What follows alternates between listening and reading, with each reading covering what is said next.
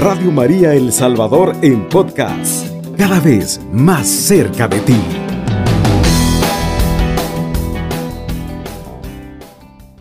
Vamos a compartir eh, el tema, conozcamos la, la doctrina social de la iglesia en el magisterio de la iglesia. Eh, lo primero que tenemos que decir sobre el magisterio de la iglesia para entender mejor lo que nos van a decir los papas y los obispos que tienen autoridad por haber, para hablar sobre los problemas sociales que afectan a los hombres. Primero, nosotros los cristianos eh, creemos que Dios en diversas ocasiones y bajo las diferentes formas habló en el pasado por medio de los profetas, pero de modo excepcional lo hizo por medio de su Hijo, heredero de todas las cosas, resplandor de su gloria, en el que expresó lo que es en sí mismo. Hebreos 1, 1, 3.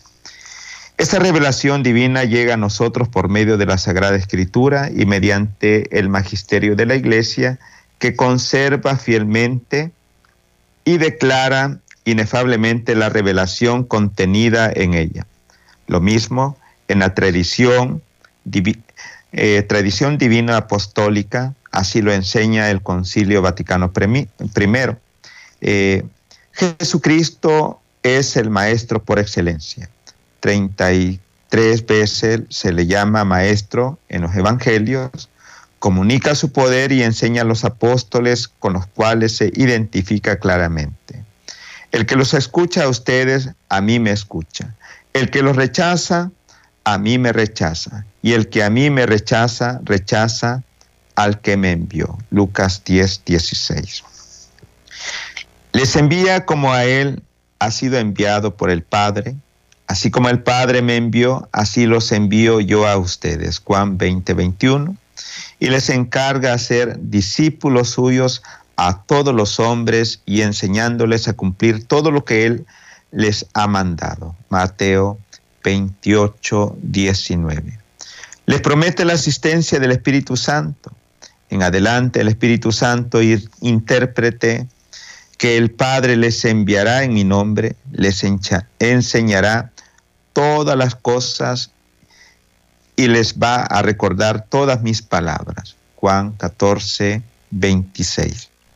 Ellos se comprometen a guardar su enseñanza. Las palabras que me confiaste se las he entregado y las han recibido. Juan 17, 8. Y él mismo le garantiza que estará con ellos hasta el fin del mundo. Yo estoy con ustedes todos los días hasta que se termine este mundo. Mateo 28, 20. Todo esto está asegurado para que aquellos que continúen la obra, la misión de Jesús a través del tiempo, los sucesores de los apóstoles, de esto habla expresamente San Pablo en su carta Pastorales cuando encarga a Timoteo que instruya a hombres fieles que sean idóneos para enseñar a otros. Lo que aprendiste de mí, confirmado por muchos testigos, confíalo a hombres que merezcan confianza, capaces de instruir después a otros. Segunda de Timoteo 2.2. Algo parecido dice en la carta que dirigió a Tito 1.5. Por la tradición de los primeros siglos de la iglesia sabemos que estos sucesores son los obispos en general, que ocupan el lugar de los apóstoles, y el obispo de Roma como sucesor de Pedro en particular.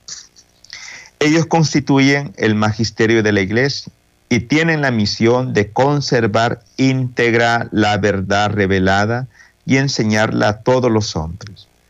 Al prometer Jesucristo a los apóstoles la asistencia del Espíritu Santo en orden a la enseñanza de toda la verdad revelada, se le prometió para siempre al asegurarles yo rogaré al Padre y Él dará otro intercesor que permanecerá siempre con ustedes. Juan 14, 15.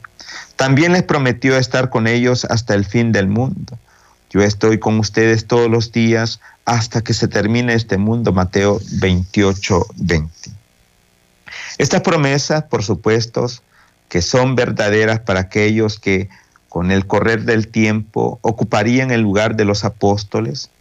Los apóstoles, como todos los hombres, morirían.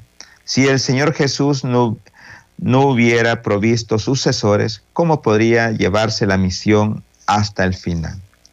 Las palabras de Jesús exigen la infabilidad o la imposibilidad de enseñar errores en la doctrina revelada, ya que si pudiera ser de alguna manera falso lo que amparados con tal auxilio enseña, el mismo Dios sería autor del error de los hombres, cosa evidentemente absurda. Esto nos dirá el Papa León XIII. El libro de los Hechos de los Apóstoles y las cartas de San Pablo son un testimonio de que los apóstoles se consideraban maestros y testigos de la verdad de Cristo, sin temor a equivocarse, porque tenían la asistencia del Espíritu Santo y el ejercicio de su magisterio. Fue al parecer el del Espíritu Santo y del nuestro no imponerles ninguna carga más que estas cosas necesarias, dice Santiago en los Hechos, en Hechos 15, 28. Eh, San Pablo afirma, por tanto nosotros no cesamos de dar gracias a Dios, porque al recibir de nosotros la enseñanza de Dios, ustedes la aceptaron no como enseñanza de hombres, sino como la palabra de Dios. Lo es en verdad y como tal obra en ustedes que creen. El mismo Pablo llama a la iglesia pilar y sostén de la verdad, pero si me demoro, sabrás cómo portarte en la casa de Dios, es decir, la iglesia de Dios que vive la cual es pilar y base de la verdad. El magisterio inefable de la iglesia postapostólica radica ante todo en el Papa, por ser el sucesor personal de Pedro, a quien Cristo prometió que sería la roca inconmovible de la iglesia. Tú eres Pedro, y sobre esta piedra edificaré mi iglesia. Mateo 16, 18. El sostén de sus hermanos Tú entonces tendrás que fortalecer a tus hermanos. Lucas 22, 32. Y a quien confío, a quien confió sus corderos y ovejas. Apacienta a mis corderos. Cuida a mis ovejas. Juan 21, 15 al 17. Lo cual no sería verdadero si pudiera conducirlos al error en la verdad revelada. Los obispos no tienen infabilidad personal como el PAP, sino colegiada, fundada en las promesas de asistencia de Jesucristo y del Espíritu Santo a los sucesores de los apóstoles hasta el fin del mundo. Y se da cuando bajo la autoridad suprema del Papa enseña con consentimiento moralmente unánime, apelado al grado supremo de su autoridad una verdad sobre la fe o costumbre, ya sea cada uno de, en su diócesis, magisterio infalible, ordinario,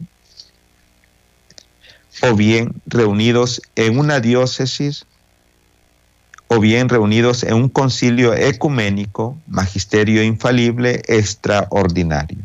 Es preciso que dejar claro que aquí infabilidad no significa omnisciencia, ni mucho menos impecabilidad. El don de la infabilidad ha sido otorgado al magisterio para conservar íntegro y explicar la verdad revelada. Por lo tanto, esto será el objeto propio y primero de la infabilidad de la iglesia. La infabilidad del magisterio de la iglesia también se ha, ha de extender a las de orden filosófico, histórico y también social, como es en este caso, en lo que vamos en el tema. Que tenga conexión inseparable con las verdades de la fe, ya que de lo contrario, La negación de algunos de estas proporciones podría conducir lógicamente y necesariamente a negar las mismas verdades reveladas con las que están indisolublemente relacionados. Pues es claro que fuera de las circunstancias excepcionales graves o solemnes, la Iglesia no recurrirá ni apelará a su infalibilidad. Este magisterio auténtico pero no infalible, el Papa lo ejerce por medio de sus encíclicas, al no ser que conste expresamente que en algún punto quiere definir alguna doctrina, o locuaciones o radiomensajes o por medio de decretos de las congregaciones romanas. Los obispos lo hacen particularmente por las cartas pastorales colectivas, ejemplo, los obispos de una nación o de cada uno de, en particular. Por eso, ver cómo nuestro, podemos decir en nuestra diócesis, ¿verdad?, de San Salvador, ¿verdad?, cuando nuestro obispo, sobre todo, eh, nos ha comunicado, sobre todo, estas, sobre todo sus cartas pastorales, sobre todo lo que, cómo tiene que, sobre todo el ideal de cada uno, de cómo cristianos, cómo debemos de eh, conducir, sobre todo por eso ver cómo es nuestra enseñanza y yo espero que también nosotros eh, le podamos eh, a él, sobre todo, escuchar. El magisterio de la iglesia entonces, lejos de ser un intermediario inoportuno entre Dios y los hombres, conduce por el contrario con seguridad absoluta a la recta interpretación de la palabra de Dios. Y no quita otra libertad que la de caer en el error, que no es la verdadera libertad. El magisterio no excluye la libre comunicación del Espíritu Santo con los hombres, solo busca precaverlos de posibles alucaciones, equivocaciones y errores. Entonces vamos hoy sobre todo a conocer sobre todo lo que nos ha hablado, sobre todo los diferentes papas, sobre todo sobre la doctrina social de la iglesia. Y comenzamos eh, con el Papa León XIII. Este gran pontífice le tocó estar frente a la iglesia en la plena era industrial, 1769, se descubrió la máquina de vapor algo que cambió plenamente el panorama económico en el mundo. Surgen las grandes industrias manufactureras que se irán perfeccionando más en la introducción de la energía eléctrica, de la máquina, que cada vez más eficiente. Junto con esto brotan las grandes concentraciones obreras y con ellos las llamadas masas proletarias. El mundo ha cambiado y esto hace que aparezcan nuevos problemas, dificultades, conflictos, entre ellos los reclamos de la clase obrera, de los trabajadores. El 15 de mayo de 1891, León XIII, el Papa León XIII, publica su encíclica Rerum Novarum. Entonces, vamos a conocer un poquito, sobre todo más adelante, sobre todo sobre qué nos va a decir, qué mensaje en particular eh, el Papa nos ofrece. Eh, bueno, vamos a una pausa. Estás escuchando Radio María El Salvador, 24 horas contigo, la voz de María en tu hogar. Continuamos con el Papa León XIII, que decíamos que publica su encíclica Rerum Novarum, su más conocida encíclica sobre los temas sociales, pues ya antes él había publicado otras cartas, eh, encíclicas, Inmortales Dei, 1885, y Libertad, Libertas, en 1888, que analizan los derechos y deberes del Estado respecto al individuo, a la familia, a la sociedad. En cambio, en Renun Novaru denuncia la insensibilidad del capitalismo frente a la clase obrera, defiende la propiedad privada, aunque limitada como derecho natural, y recomienda la necesidad y legitimidad de las organizaciones obreras. Expone los principios que deben regular las relaciones entre patronos y obreros, recordando a unos y a otros sus derechos y deberes. Por primera vez un papa expresa su pensamiento sobre el problema social de su tiempo. Sin embargo, no olvidemos que el estudio del pensamiento cristiano a través de la historia muestra que la Iglesia desde el principio del cristianismo no ha dejado nunca de expresarse sobre los problemas sociales que afectan al mundo. Con Rerum Novarum, la Iglesia toma conciencia de que de una nueva misión con respecto a la humanidad, sino una manera nueva de interpretar su misión eterna. La acción social de la Iglesia sobre el mundo se concebía en el siglo XIX como se había concebido en el pasado, como una acción de los jefes de la Iglesia sobre los poderes civiles y, o sea, sobre sus gobernantes. A partir de Rerum Novarum, será el pueblo cristiano todo el que será llamado por los papas a ser artífice de nueva sociedad. En adelante serán los pueblos los que harán historia y sin duda con mayor conciencia se esperaría esto de los pueblos cristianos que se supone que conocen el proceder del Señor y los profetas en el Antiguo Testamento y Jesús y sus enviados en el Nuevo en el Nuevo Testamento relacionado con la defensa y la promoción de los más pobres y necesitados. El problema social que en 1891 más hiriente y doloroso eran las condiciones inhumanas, humillantes, que debían soportar los obreros de la industria. En esta oscura realidad que volvía sin dudas necesario urgente y algún levantamiento levantara su voz en defensa de los asalariados, sus mujeres y sus hijos.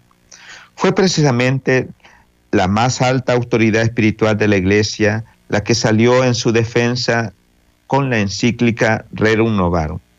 No faltaron quienes, convencidos de que esta encíclica no tendría futuro, trataron de aminorar su efecto.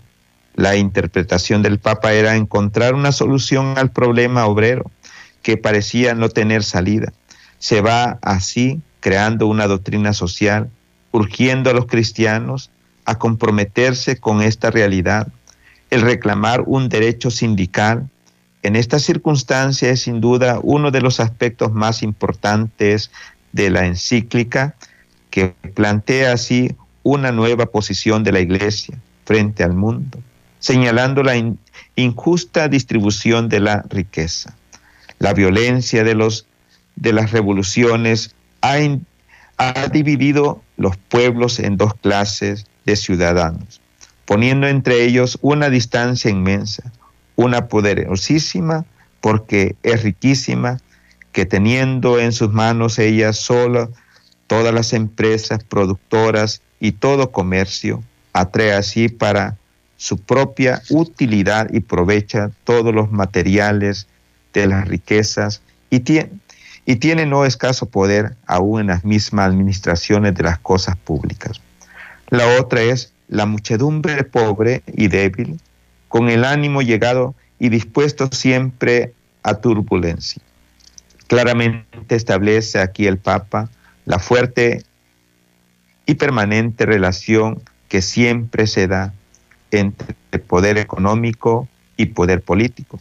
El mismo Papa León XIII expone ampliamente en la misma encíclica el concepto y la necesidad del derecho de propiedad privada.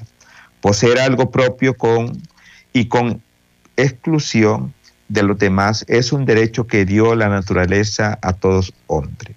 Por ser hombre, el solo animal dotado de razón, hay que concederle necesariamente la facultad no solo de usar las cosas como los demás animales, sino también de poseerlas con derecho estable y perpetuo, tanto ellas como el uso se consumen con las que, aunque usemos de ellas, no se acaban.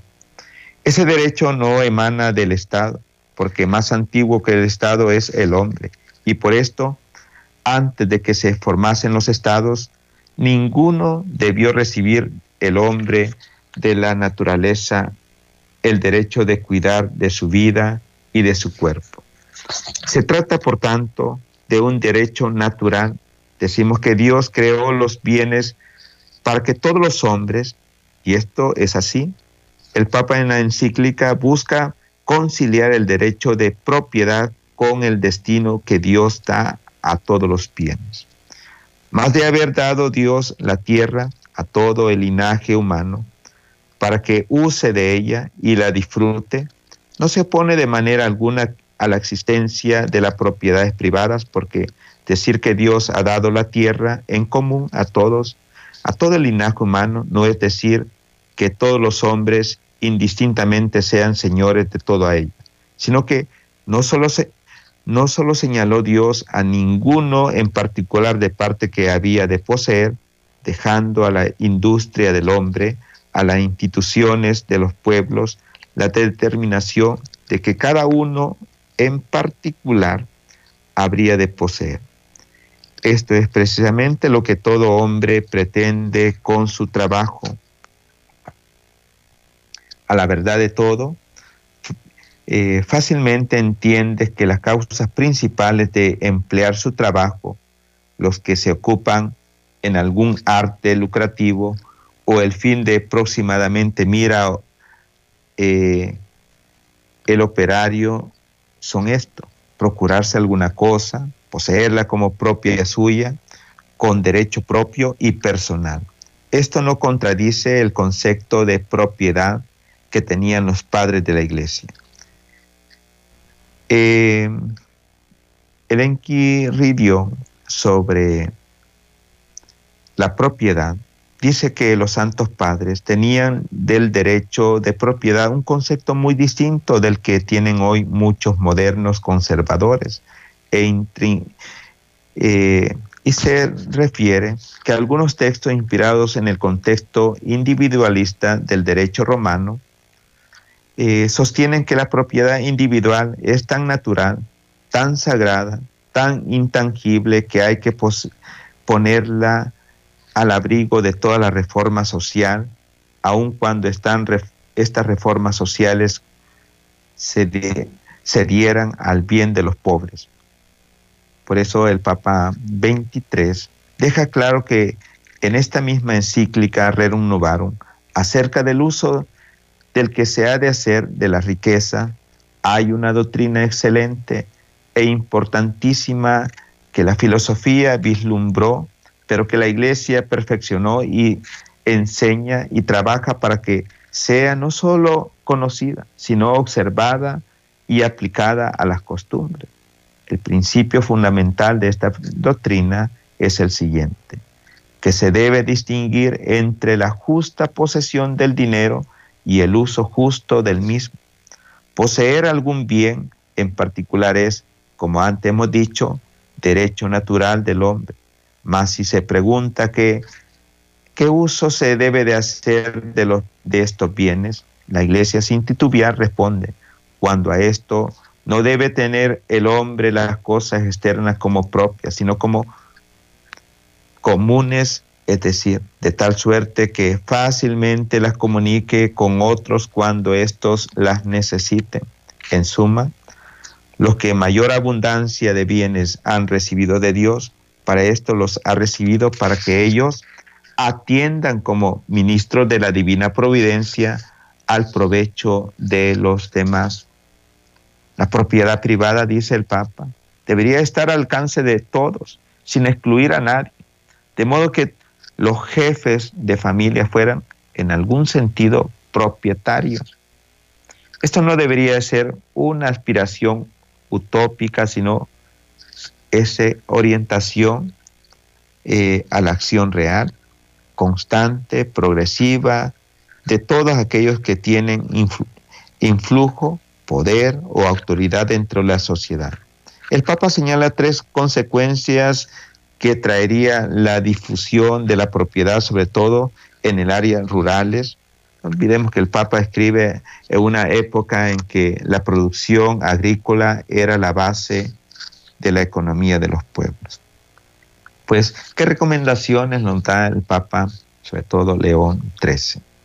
Eh, y como consecuencia social, será más conforme a la equidad, la distribución de los bienes, poco a poco desaparecerá el vacío entre los que ahora son riquísimos y los que son pobrísimos. Según la consecuencia económica, la abundancia mayor de bienes en la sociedad.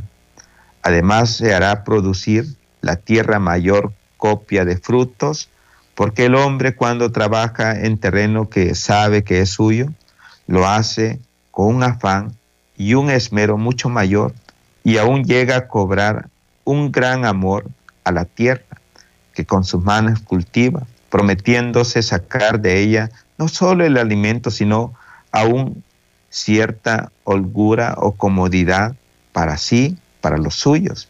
Y este afán de la voluntad nadie hay que no vea cuando contribuye a la abundancia de las cosechas y al aumento de la riqueza de los pueblos. Como tercera consecuencia política, el sano patriotismo, de donde se seguirá el tercer lugar este provecho que se mantendrá fácilmente en los hombres en una nación que les dio luz y que los recibió de un, de un seno, porque nadie trocaría su patria por una región extranjera si en su patria hallase medios para pasar la vida tolerablemente. Sin duda que esta tercer consecuencia tiene para nosotros una tremenda actualidad Recordemos que el Papa León XIII escribió esto en 1891. Eh, si aquí hubiéramos suficiente fuente de trabajo, nadie buscaría el sueño, el sueño americano con los múltiples riesgos, peligros que tienen que enfrentar. El propietario siendo, eh, siendo cariño a su patria porque siente eh, porque tiene que enfrentar, tiene en ella, se concreta en aquello que es suyo.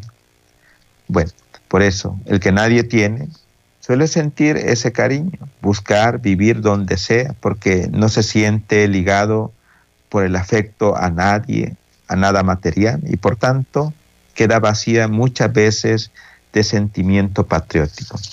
Muy bien. Entonces vamos a una segunda pausa y les pedimos también para que por medio de los mensajes de WhatsApp o por las llamadas a cabina puedan darnos sus aportaciones o comentarios. Estás escuchando Radio María El Salvador, la voz de nuestra Madre al corazón de la familia. Muy bien, eh, continuamos. Estamos sobre todo eh, viendo esta, la Reino, Rerum del Papa León XIII. Sobre todo yo espero que decía esto sobre todo las consecuencias sociales que, que ha sacado de esta encíclica, que son actuales para cada uno de nosotros, sobre todo que con esto él buscaba que la sociedad tuviera más equidad sobre la distribución de los bienes.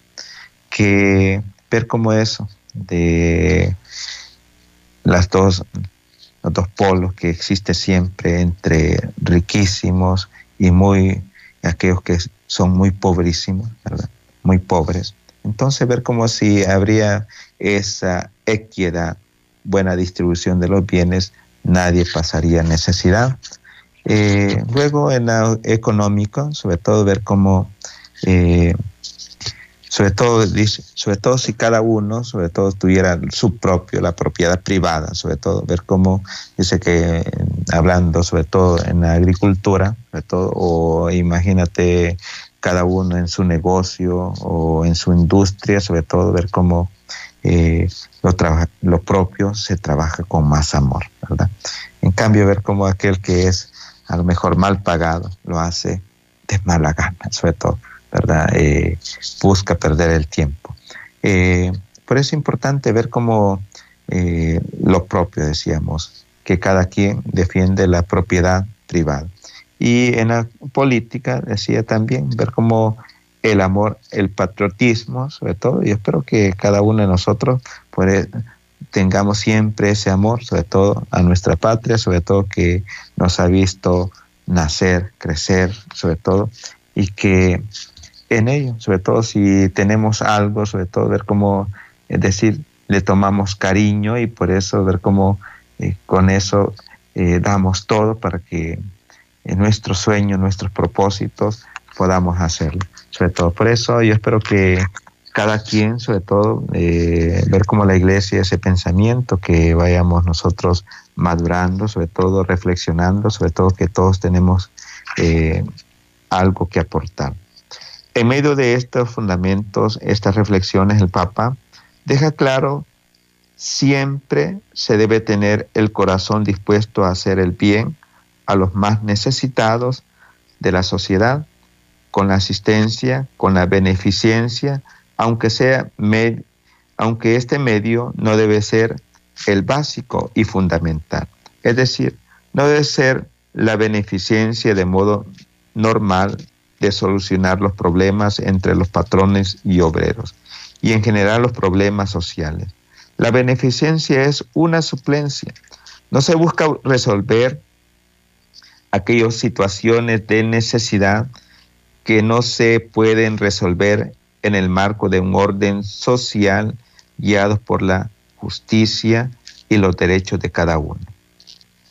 Por ejemplo, siempre hemos visto que en casos de, catástrofes, por ejemplo, de pandemias, sobre todo también, es importante sobre todo ver cómo eh, la asistencia social, ¿verdad? Pero no es de resolver todo el problema, sino que cada quien, sobre todo, tiene que tomar conciencia de cómo también eh, debe de ayudarse y aportar, sobre todo, la solución.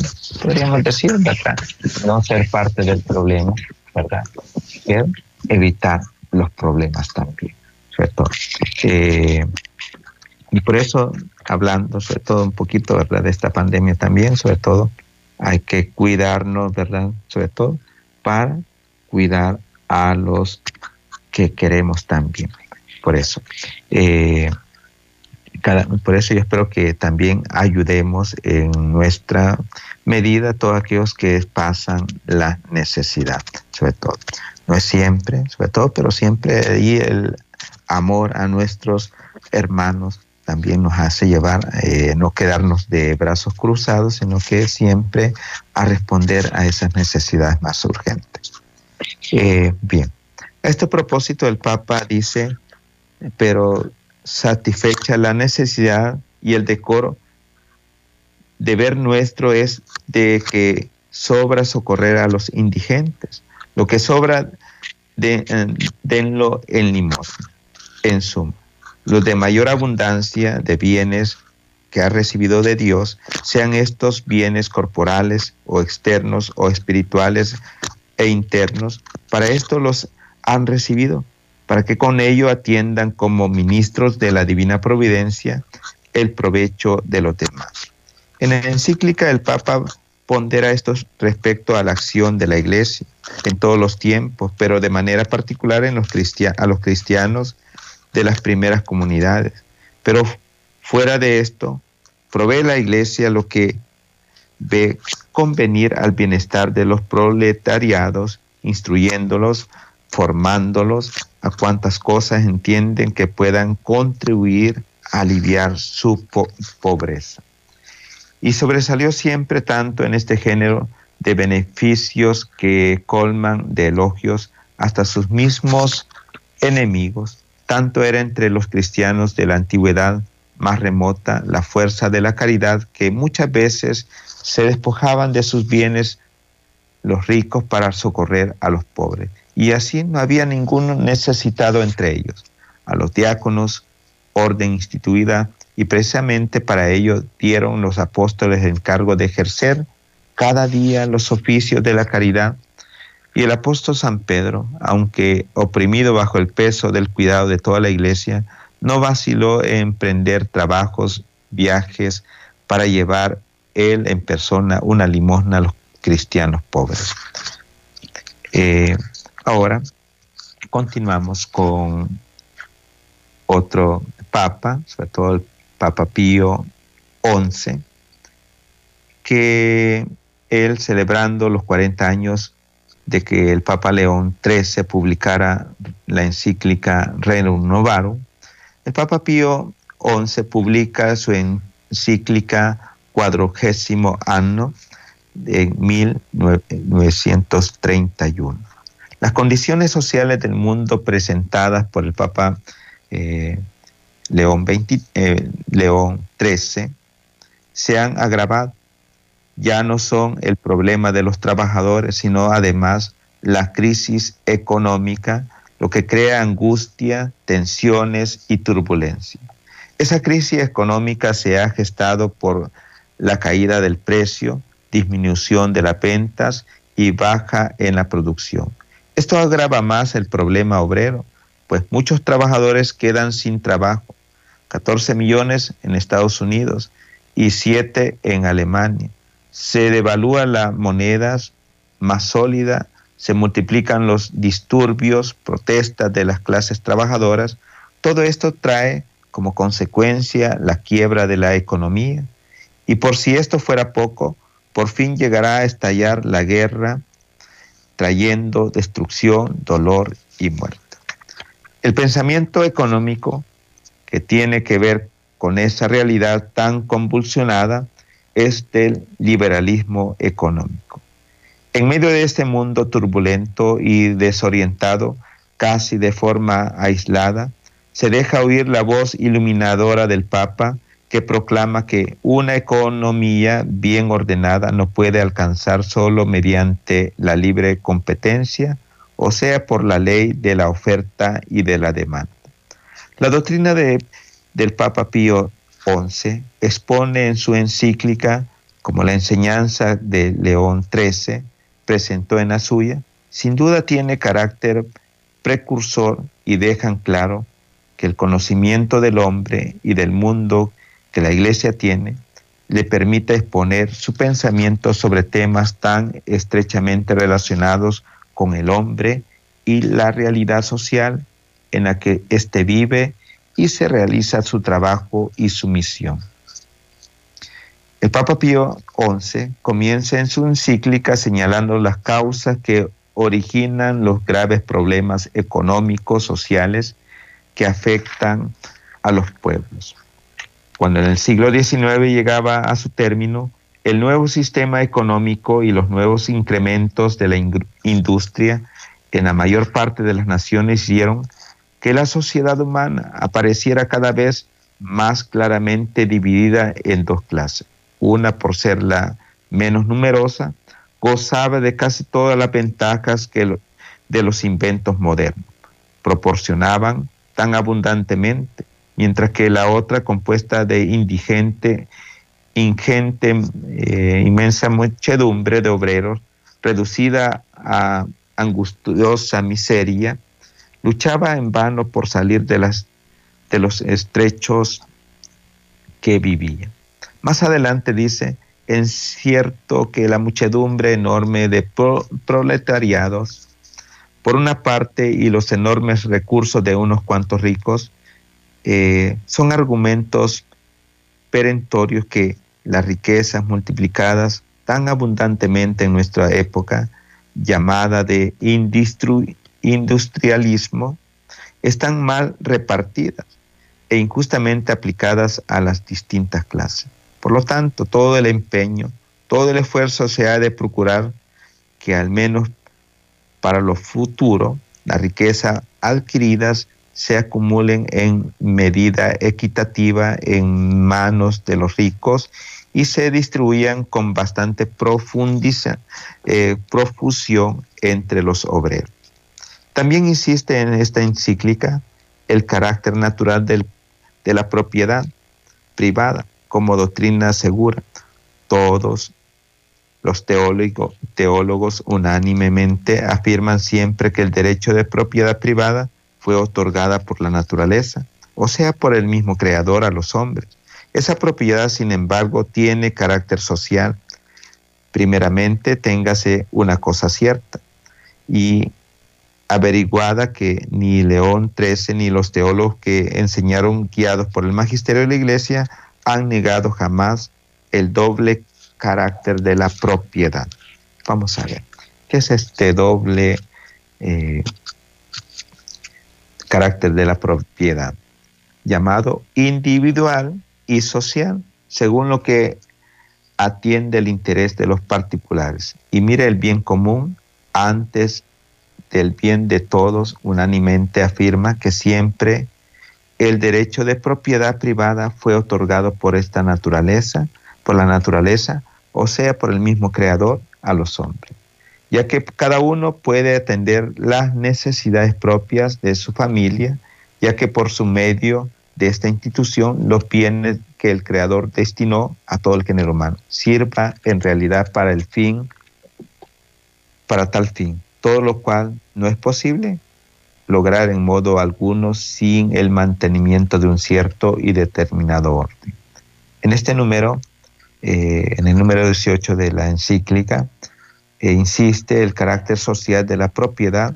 Los hombres deben tener en cuenta no solo su propia utilidad, sino también el bien común, como se deduce de la índole misma del dominio, que es a la vez individual, social, según hemos dicho. También el Papa va a considerar que en el número 34 de la encíclica, que esta misma eh, eh, dice literalmente en la Divina Redentoris, número 52, eh, la economía social estará solidariamente constituida y alcanzará sus fines solo cuando y a todos y a cada uno se provea de todos los bienes de la riqueza y subsidios naturales, la técnica y la constitución social de la economía pueda producir. Estos bienes deben ser suficientemente abundantes para satisfacer las necesidades y honestas comodidades y elevar a los hombres a aquella condición de vida más feliz que administrada prudentemente no solo no impida la virtud, sino que favorece en gran manera. Por eso, uno de los medios de toda persona debe tener para poder vivir es contar con aquellos recursos de que tiene necesidad, algo extraordinariamente se alcanza por el salario de la persona que percibe por su trabajo. Por eso el Papa aboga que a todos les, se les brinde la oportunidad de trabajar, pero tampoco deben desatender de otro punto, quizás no menor importante, en nuestros días, muy necesario, a saber, que se ofrezca oportunidad para trabajar a los que puedan y quieran trabajar. Muy bien. Eh, por eso dice también, el Estado debe poner todo cuidado en procurar trabajo, especialmente a los, a los padres de familia y a la juventud. Están previsor el Papa, el Papa en esta encíclica que incluso pide que se tenga presente las vicisitudes de la vida pueda presentar en el futuro y de que los proletariados cierta seguridad económica para poderles afrontar. Muy bien.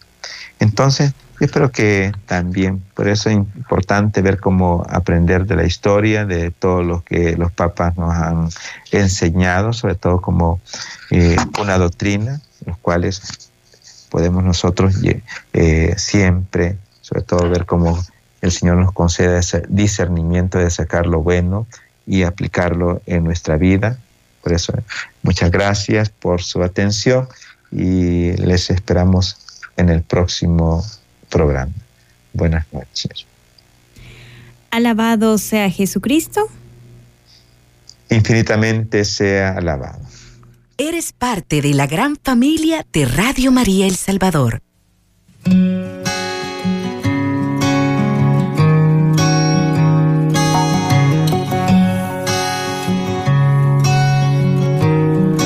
Estás a mi puerta llamando, me insistes, siempre estás. Ha finalizado el programa.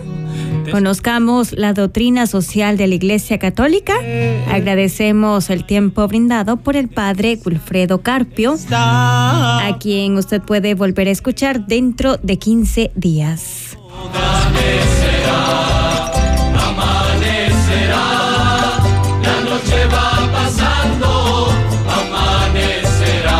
Radio María está contigo 24 horas. Por eso te invitamos a compartir juntos un espacio de oración, reflexión de la palabra de Dios y testimonios de nuestros oyentes en vivo. Acompáñanos todos los días de 1 a 4 de la madrugada y sigamos siendo testigos de la misericordia de Dios.